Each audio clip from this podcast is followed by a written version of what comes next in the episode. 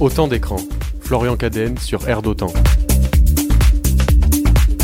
Bonjour, mercredi 9 mars 2022. Il y a exactement 7 jours, on apprenait en fin d'après-midi la disparition d'un journaliste présentateur qui aura marqué les téléspectateurs de la France entière pendant plus de 3 décennies à la tête de son journal de 13 heures, qui parlait de vous et qui se voulait être proche de votre quotidien.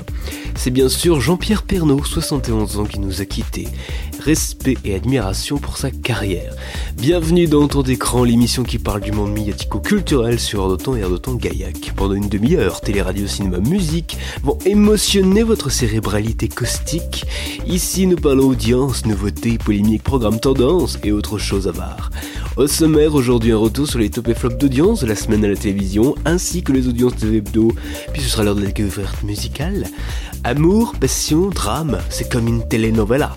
Il s'agit du petit monde des médias, on parle de son actu tout à l'heure, il paraît qu'il y a eu un barouf sans conteste. Par la suite, ce sera l'heure du zapping de la semaine.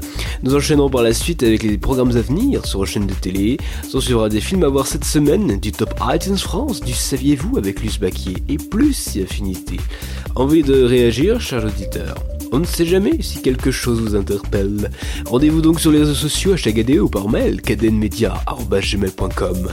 Caden, c'est A-D-E-N-E, Media, M-E-D-I-S. Et comme je ne fais jamais les choses à moitié, on se retrouve aussi sur Twitter, cadenmedia. À chaque fois qu'on lui tourne un appareil photo, il a bon espoir qu'on veuille prendre une photo avec lui. Alors qu'en fait, euh, c'est pour qu'il prenne des photos des autres. Il s'agit de mon réalisateur. Bonjour Thomas. Enfin, merci pour votre confiance et votre fidélité. Autant d'écran, saison épisode 26. C'est parti. Autant d'écran. Florian Cadenne sur Air d'Autant. Qu'est-ce qui a marché cette semaine à la télévision? C'est l'heure des tops. Mercredi soir, dans les tops, l'hommage à Jean-Pierre Pernaud sur TF1 réunit 6 75 000 téléspectateurs et 25,5% du public. Vendredi, dans les tops, Resto du Cœur, Les Enfoirés sur TF1, 7 968 000 téléspectateurs et 37,2% du public. Dimanche soir, record pour 20h30 le dimanche présenté par Laurent Delahousse sur France 2. 5 820 000 téléspectateurs et 25,3% du public. Voici donc pour les tops, enchaînons avec les flops. Flop. Cette semaine dans les flops, jeudi soir, Élysée 2022 face à France Télévisions sur France 2. Seulement 1 889 000 téléspectateurs et 9,1% du public. Pékin Express sur M6 descend sous les 2 millions de téléspectateurs. 1 922 000 téléspectateurs et 10,8% du public. Vendredi soir dans les flops, la saga des feuilletons et des séries sur France 3. Seulement 1 129 000 téléspectateurs et 6% du public. Samedi soir dans les flops Eurovision France, c'est vous qui décidez sur France 2. Seulement 1 473 000 téléspectateurs et 8,8% du public. La série MacGyver sur M6 faible à 1 545 000 téléspectateurs et 7,6% du public. C'était les flops de la semaine, passons aux audiences TV Hebdo.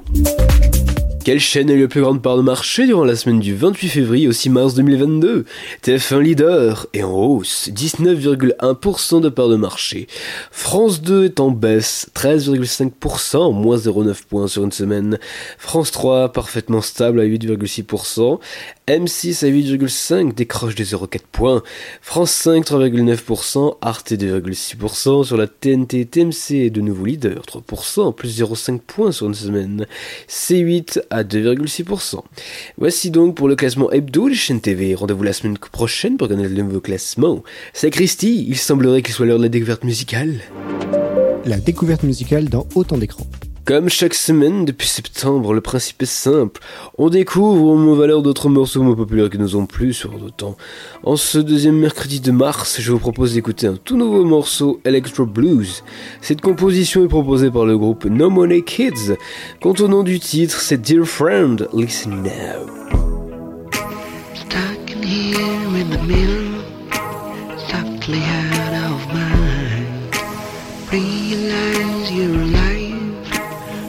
Lucky day for the lovers. Hopefully I'm alone. I hate to fake all alone. Hopefully I'm alone.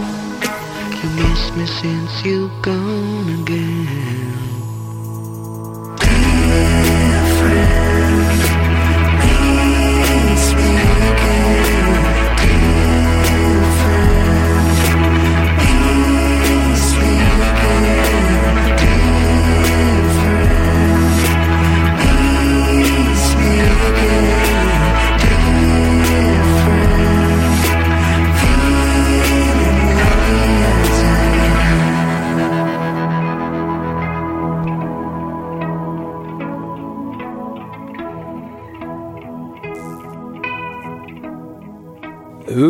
D'écouter Dear Friend de No Money Kids sur Dotan. Et sinon, il y a la liste des nouveautés musicales pour le mois de mars sur notre site ardotan.fr. Je rajoute que vous pourrez retrouver toutes les découvertes musicales de la saison dans la playlist Autant d'écran les découvertes musicales sur Spotify. On passe maintenant à l'actu média de la semaine. Toute euh, l'actu média de la semaine, c'est dans Autant d'écran. Cette semaine, dans l'actualité médiatique, CNews mise en garde par l'ARCOM pour la présentation erronée d'un sondage. Dans une décision prise en assemblée plénière le 9 février et publiée ce jeudi, l'ARCOM a décidé de mettre en garde la chaîne CNews pour l'illustration d'un sondage erroné dans leur Pro 2 présenté par Pascal Pro le 27 octobre dernier. Dans cette émission, Pascal Pro commente à l'antenne les intentions de vote de chaque candidat estimé par un sondage Harris Interactive pour Challenge. Arrivé ainsi dans l'ordre, Emmanuel Macron 23%, Éric Zemmour 17%, Marine Le Pen 16%, Xavier Bertrand 14%, Valérie Pécresse 10%, Jean-Luc Mélenchon 10%, Michel Barnier 8%, Yannick Jadot 5%. Or, lorsqu'on additionnait les intentions de vote de ces candidats, le total était supérieur à 100, 103 exactement. Ce total atteignait même 106 après la correction du score supposé de Yannick Jadot, qui avait dans un premier temps été minimisé 8% au lieu de 5%. L'ARCOM a révélé d'une part que l'infographie présentée à l'antenne faisait figurer trois des candidats à la primaire du parti Les Républicains, alors que l'hypothèse de leur candidature simultanée n'avait pas été envisagée par l'Institut de sondage, note le régulateur de la télévision. L'autorité indique par ailleurs que cette infographie avait été titrée présidentielle Éric Zemmour en hausse, alors que cette personnalité était créditée d'intentions de vote strictement identiques dans les trois précédentes vagues hebdomadaires du baromètre de l'Institut. Ainsi, l'ARCOM estime qu'une telle présentation était constitutive d'un manquement de l'éditeur à ses obligations d'honnêteté et de rigueur dans le traitement de l'information. En conséquence, l'autorité a mis en garde l'éditeur de la chaîne contre le renouvellement de tels manquements, indique-t-elle. La liquidation de RT France pourrait être notre seule option selon sa présidente Xenia Fedorova. L'Union européenne a coupé le signal des médias russes Sputnik et RT France mercredi 2 mars à 16h, ces derniers étant accusés de participer à la machine médiatique du Kremlin. Une interdiction temporaire d'émission décidée en représailles à l'invasion de l'Ukraine par la Russie le 24 février dernier.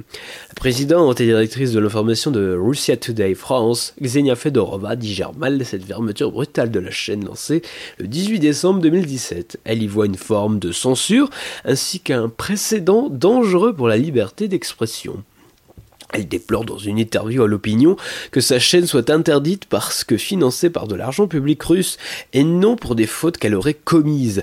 La différence dans notre couverture est que nous avons également présenté le point de vue russe et que nous avions une équipe dans le Donbass. Nos journalistes ont présenté toutes les positions dans le respect du pluralisme et de la diversité des opinions. C'est très important pour comprendre la complexité de ce type de conflit. Cela ne veut pas dire prendre parti, argumente Ksenia Fedorova. Cette décision de nous bannir ne s'est inscrite dans aucune procédure contradictoire et n'est absolument pas, absolument pas proportionnée. On ne résout pas un conflit en fermant un média, s'insurge encore la présidente de RT France, qui tacle le silence des autorités françaises. Personne ne nous a informé des décisions qui ont été prises. À aucun moment nous apprenons toutes les décisions qui nous concernent dans la presse. Si les avocats de RT France travaillent sur tous les recours pertinents, Xenia Fedorova ne se fait guère d'illusions quant à leur retour de RT France, même dans l'hypothèse où la guerre s'arrêterait. Emmanuel Macron a selon elle toujours été sur la ligne anti-RT City. Et ce bien avant qu'il soit élu président de la République. À court terme, son objectif est donc d'accompagner dans les procédures administratives les 176 salariés de la chaîne, parmi lesquels 100 journalistes. Pour le moment, des salariés sont mis en dispense d'activité et une petite équipe continue à couvrir l'actualité pour notre site web, qui est encore possible de consulter hors de l'Union Européenne, précise Xenia Fedorova, qui assure si nous ne pouvons pas garantir la poursuite de l'activité, nous devrons être sûrs que les salariés obtiennent ce que le droit du travail leur accorde, ainsi qu'une assurance chômage. Quant à l'avenir financier de la chaîne, nous avons des problèmes avec la réception des fonds pour maintenir notre activité, et si la situation ne change pas, la liquidation de la société pourrait être notre seule option, conclut-elle. La BBC suspend le travail de ses journalistes en Russie en guise de réplique à la suspension mercredi dernier des médias financés par la Russie, RT France et Sputnik, dans l'Union Européenne. Le Parlement russe a adopté vendredi 4 mars un texte criminalisant la diffusion d'informations mensongères sur les actions des forces armées russes en Ukraine. Le régime de Vladimir Poutine entend ainsi punir diverses peines de prison, pouvant aller jusqu'à 15 ans les journalistes russes et internationaux ne reprenant pas mot pour mot les dépêches officielles du Kremlin. Dans le cas contraire, ces journalistes seraient considérés comme des émetteurs de fausses informations, quelques heures après l'adoption de cette loi prévoyant des peines de prison en cas de diffusion d'informations mensongères sur l'armée et le blocage du site russophone de la BBC, son directeur général, Tim Davy, a fait savoir ce vendredi dans un communiqué que la chaîne britannique suspendait le travail de ses journalistes en Russie par cette décision, la chaîne britannique veut assurer la sécurité de ses journalistes. La sécurité de notre personnel est primordiale et nous ne sommes pas prêts de l'exposer au risque de poursuites pénales, simplement pour avoir fait son travail, explique Tim Daly. Nous restons déterminés à mettre des informations précises et indépendantes à la disposition des internautes du monde entier, y compris des millions de Russes qui utilisent nos services d'information. Nos journalistes en Ukraine et dans le monde entier continueront à rendre compte de l'invasion de l'Ukraine, a-t-il garanti. Cette décision de la BBC résultait également de l'accès rendu limité par les autorités russes des éditions russophones de la BBC et de la radio-télévision internationale allemande Dutch Well, du site indépendant Medusa et de Radio Svoboda. Antenne russe de... Antenne russe. Le régulateur russe des médias Roscoe Nadstor indique que ces décisions ont été prises à la demande du parquet le 24 février, soit le jour du déclenchement de l'invasion de l'Ukraine par Vladimir Poutine. Selon l'AFP, cette même autorité a ordonné vendredi le blocage de Facebook dans le pays, accusant le réseau social de discriminer des médias russes. Disney Plus, bientôt une offre moins chère financée par la publicité. Comme l'a récemment souligné Variety, le géant du divertissement qui a lancé sa propre plateforme de vidéos à la demande fin 2019 proposera d'ici la fin de l'année à ses abonnés américains d'accéder à son catalogue pour un prix réduit, moyennant la présence de publicité, un modèle qui sera ensuite étendu dans le reste du monde dès l'année prochaine. Aucun tarif n'a pour l'heure été annoncé. À titre d'exemple, HBO, qui propose une offre avec publicité pour l'accès à HBO Max depuis le mois de juin, a fait le jeu de proposer un prix inférieur de 33% à la version standard. Avec une offre plus accessible financièrement, Disney espère à quoi accroître son portefeuille d'abonnés qui comptait 129,800 millions d'abonnés à la fin 2021 pour atteindre entre 230 et 260 millions de consommateurs d'ici la fin de l'année fiscale 2024. Autant de recrues potentielles susceptibles de profiter de contenus siglés Disney, Pixar, Star Wars, Marvel et National Geographic, piliers du service américain. Pour l'heure, les principaux concurrents que sont Netflix et Amazon Prime Video ont fait eux le choix de rester sur un modèle sans publicité.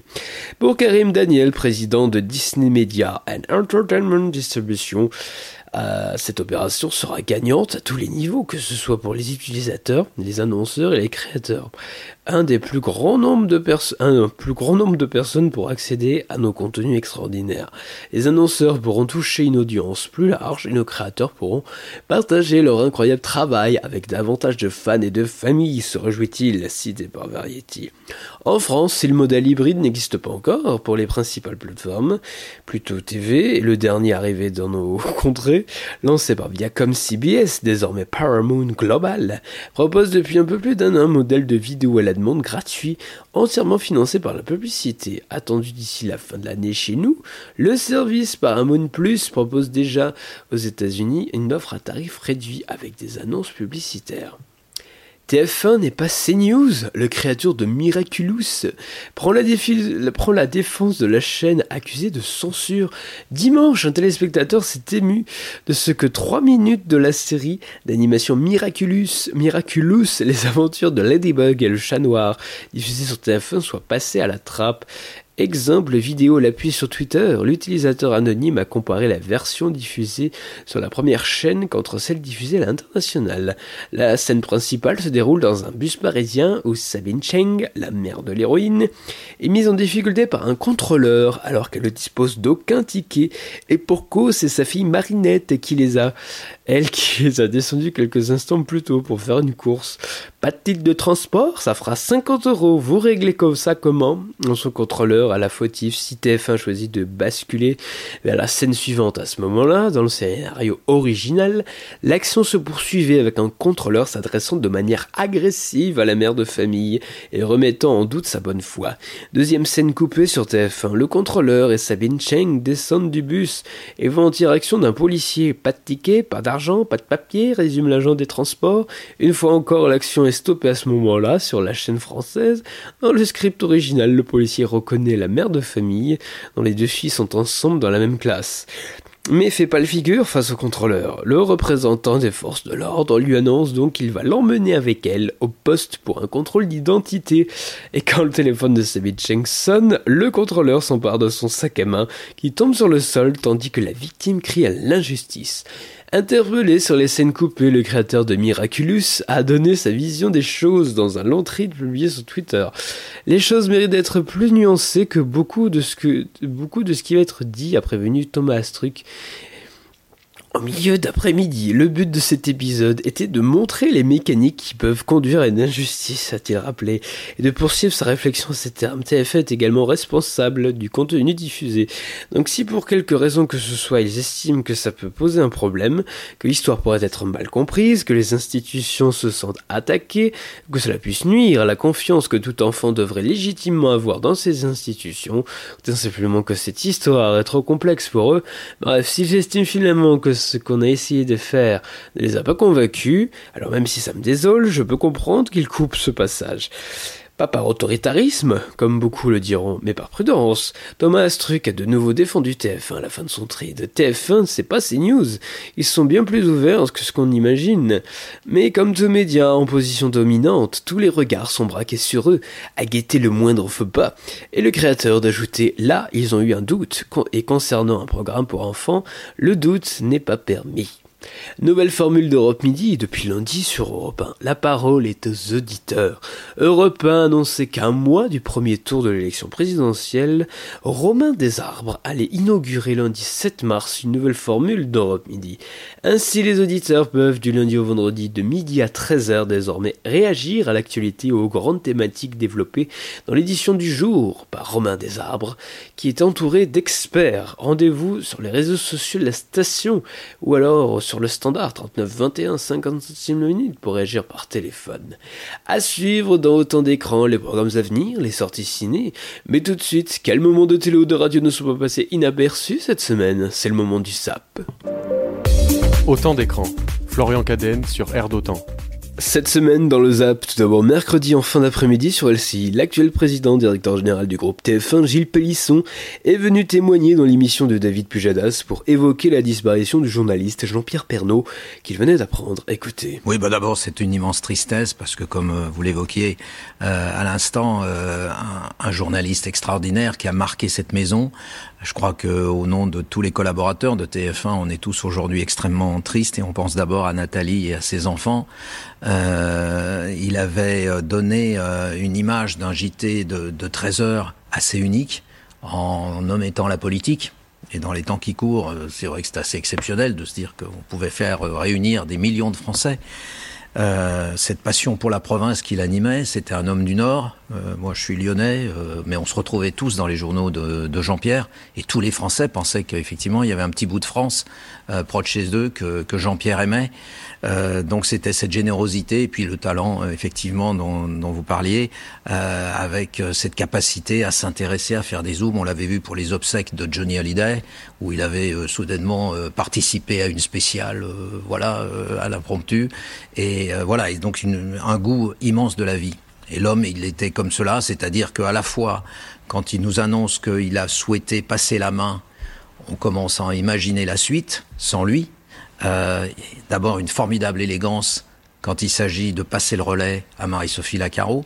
Et moi, je voilà, et on avait tous redouté ce moment où qui allait arriver. Et ça va pas de soi, Et, parce et que en ça- fait, ça s'était formidablement bien passé. Et puis ensuite, c'était euh, le rebond avec le, la continuité, ce qu'il disait euh, dans ses propos, c'est-à-dire je vais continuer, euh, j'ai plein de projets. On avait lancé un magazine au, euh, au cœur des régions avec lui, euh, un magazine papier, et puis son émission sur LCI. Et puis il avait plein, plein, plein, plein de voilà d'idées, d'envie de. de Gilles Pélisson évoquant la disparition de Jean-Pierre Pernaut sur LCI mercredi dernier. Samedi soir, la France choisissait en direct sur France 2 le candidat qui la représentera à l'Eurovision le 14 mai prochain à Turin. Durant cette émission, il y a eu des échauffourées, comme on dit, notamment entre Nicoletta et Isult à propos d'un candidat. Écoutez. It's a no. I'm not agree at all. La voix est là, on est d'accord ou pas? Mais j'ai dit. Non mais elle a, elle a, elle a- le dit charisme, le charisme, le charisme est là ou pas? Mais oui. La danse, la danse. Oui, elle est là aussi. Mais elle n'a pas dit le contraire. Elle a, elle a pas parlé. C'est de- dingue. On dit exactement la même chose. Ah ouais, et la mélodie, et les Je mélodies. parle de rythmique. Mais et la rythmique, mélodie. les frères Et et la sœurs. voix- Elles vont se battre. Elles vont se battre pour vous. La voix est là et il va sauver l'affaire grâce Écoutez, à c'est ça. formidable. Il a une Bravo. voix magnifique. Je l'ai Tata, je ne suis pas d'accord avec C'est la toi. première chose que j'ai dit. Ah ben d'accord, tu fais ce que Je t'aime, mais là, non. Il a une très belle voix. Moi, j'aime bien. Moi, je- une voix comme ça, qui a le tonique, qui a la puissance, mais a la oui. joie de chanter. C'est merveilleux. Non C'est faut dire, faut Ouais, dire, on dit la même Cyprien, chose. et vous avez vu nos, nos artistes se battre et ils ont raison parce que Ah 183 bravo. millions de téléspectateurs, ça vaut le coup de se battre hein, quand même. Ouais, quand même. Oui, Pour mais représenter c'est la problème. France à rythmique l'Eurovision. et la voix est là. Oui. Moi, je suis une chanteuse qui date. hein.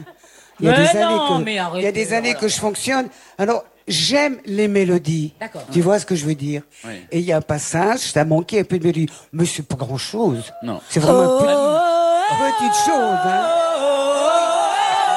Pas de ça. Ça va faire. Ça va. Bon, allez. bah, ça va finir en baston général. Les échauffourées, dit Nicoletta Isult sur France 2 samedi soir. Et si vous me permettez, pour les jeunes qui nous écoutent, je ne suis pas d'accord, se dit en anglais I don't agree, bien sûr. voilà, voilà. Enfin, lundi matin, Thomas Soto interviewait Alexander Makogonov, porte-parole de l'ambassade de Russie en France dans Télématin sur France 2. Comme on pouvait s'y attendre, le face-à-face a été rugueux entre les deux hommes. Écoutez. Au fond de vous, et c'est ma dernière question, je veux que vous me répondiez très sincèrement.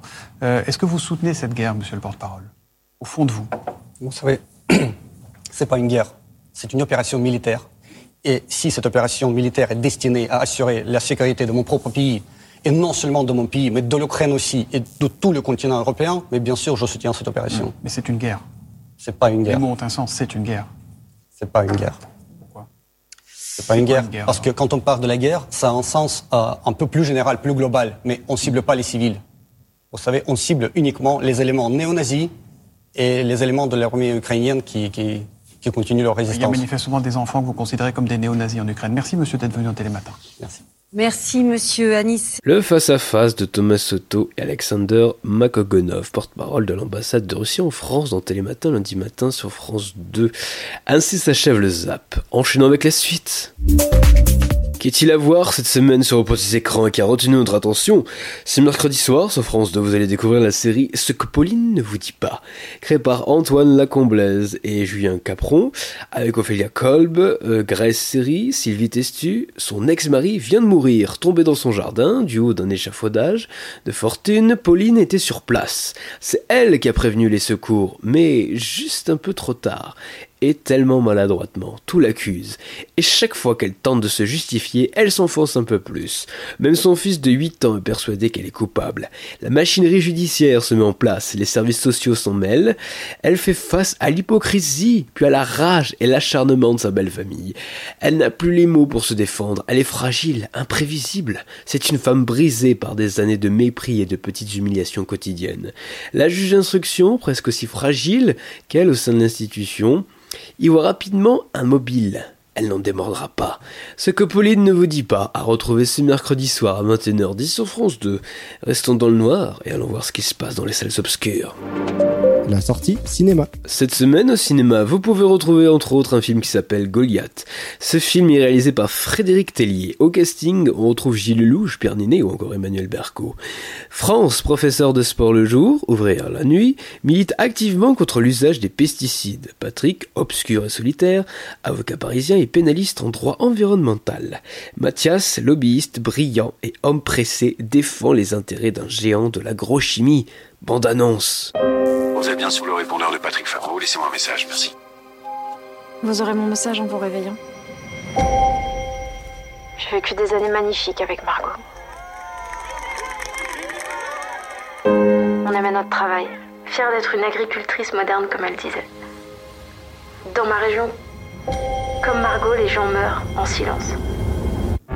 Je voudrais juste que vous fassiez entendre mes mots. J'ai plus la force de continuer. La tétrazine. Une substance absolument inoffensive selon son fabricant, mais que l'OMS a classée comme cancérogène.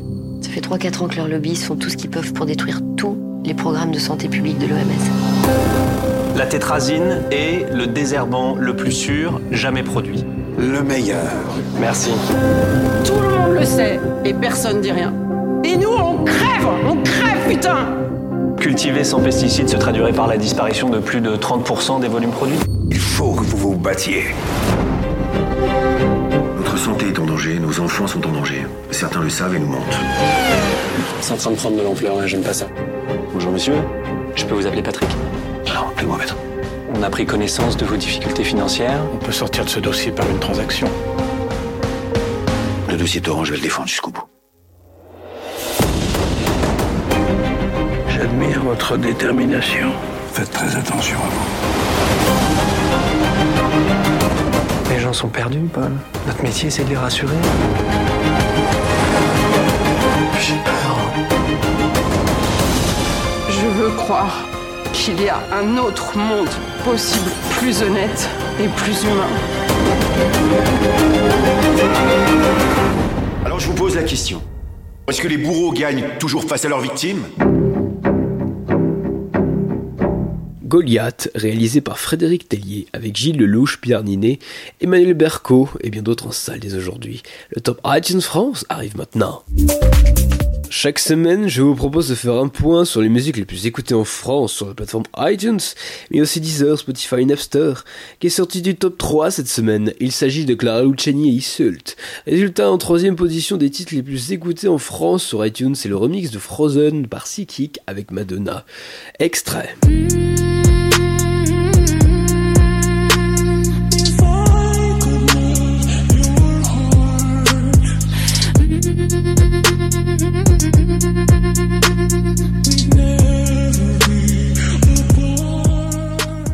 C'était un extrait de Frozen, le, remix de Psychic avec Madonna. En numéro 2 du top iTunes France cette semaine, on retrouve le dernier jour du disco, je sais plus de voix, de Juliette Armanet qui gagne une place. Pour finir, mais le numéro 1 des titres les plus écoutés en France sur iTunes, cette semaine, il s'agit du titre L'Enfer de Stromae. Ce titre sera-t-il encore numéro 1 la semaine prochaine? Allez, il va falloir patienter pour le savoir. Psst, hey, il serait pas l'heure de répondre à votre curiosité par hasard avec le saviez-vous de Lutz Paquet